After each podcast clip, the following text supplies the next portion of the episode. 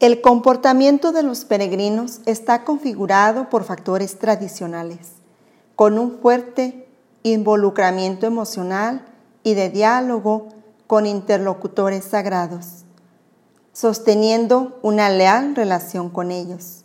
Su comportamiento es muy semejante al de un adulto que se dirige periódicamente a visitar a su propia madre.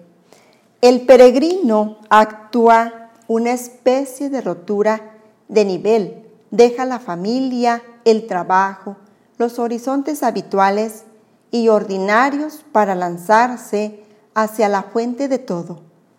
El peregrinar comporta, por lo tanto, una estructura esencial, un actor social que recorre un camino. El lugar hacia donde se dirige el peregrino es un espacio sagrado. El tiempo que ahí se transcurre, sobre todo en el verdadero y propio santuario. Las acciones que se realizan para efectuar el peregrinaje, sobre todo las que suceden en el lugar sagrado o durante el tiempo sagrado, constituyen actos sacros, simbólicos y rituales, efectuados en gran medida según las reglas precisas y codificadas,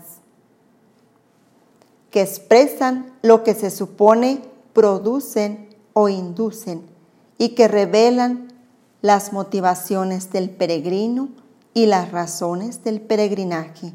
Por ejemplo, la partida, el camino, el agua, el ayuno, la luz, el sacrificio desde la obtención de beneficios materiales hasta la ruptura con el pasado y la íntima comunión con Dios.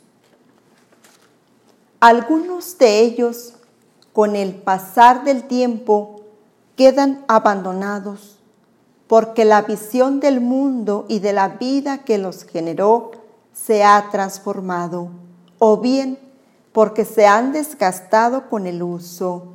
En cambio, algunos otros gestos, pese a los cambios sociales y culturales, permanecen presentes siempre y testimonian algo que perdura, que marca establemente el ambiente en que vive el hombre.